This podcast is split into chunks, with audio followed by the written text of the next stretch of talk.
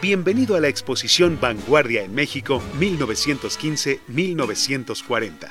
Durante el recorrido te acompañaremos en cuatro momentos.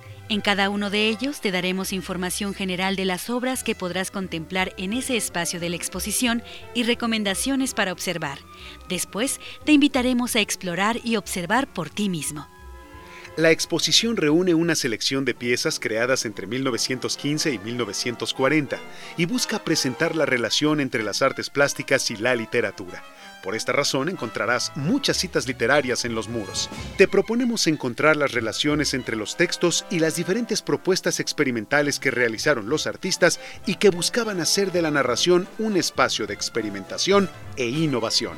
Comencemos nuestra visita. A la entrada de la exposición encontrarás un grupo de obras que están pintadas por ambos lados. Mira con detenimiento, posiblemente las propuestas narrativas sean contrastantes. Estas obras representan el trabajo de algunos artistas que decidieron generar propuestas innovadoras, trabajando en nuevas alternativas plásticas. Toma un tiempo para observar algunas de estas obras, especialmente El paisaje zapatista de Diego Rivera, y trata de identificar la amplitud de las propuestas de los artistas representados. Nos vemos en el siguiente punto. En esta parte de la exposición encontrarás el trabajo de artistas como Dr. Atl, Miguel Covarrubias y Ramón Alba de la Canal. Observa cómo se cuestiona la forma en la que se hacía arte en la época, el tiempo del muralismo mexicano y sus alternativas. Seguro ya encontraste algunas piezas abstractas. Muchos artistas utilizaron la abstracción como una forma de experimentación. El escritor Miguel N. Lira buscó la conexión entre imágenes y letras.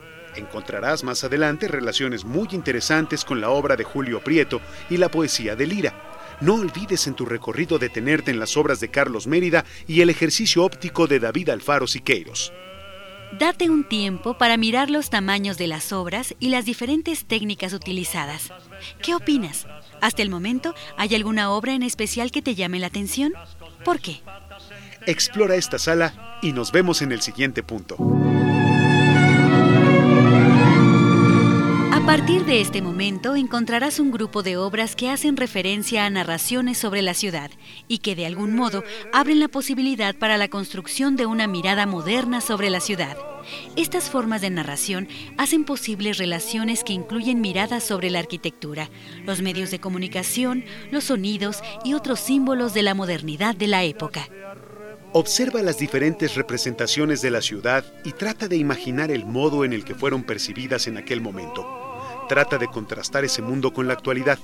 ¿Cuál es tu percepción sobre la ciudad moderna?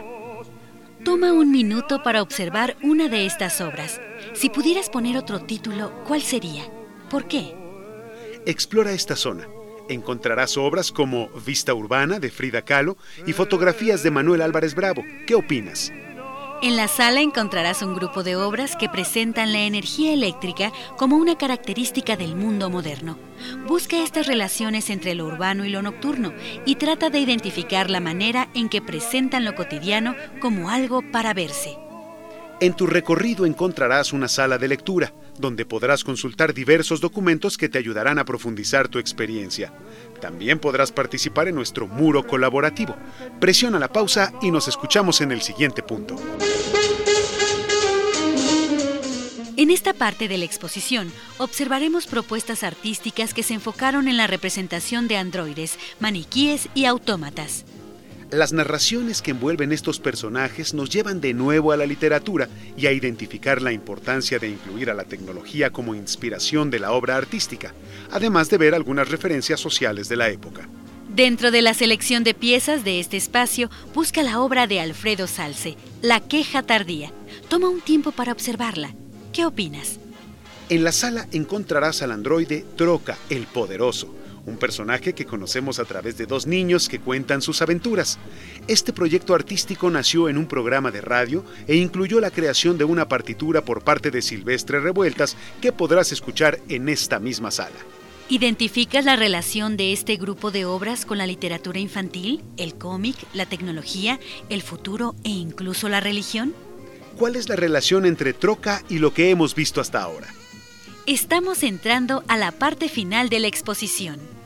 Encontrarás tres fragmentos de proyectos de cine que en su época fueron censurados por ser contrarios a lo aceptable en cuanto a su estructura narrativa.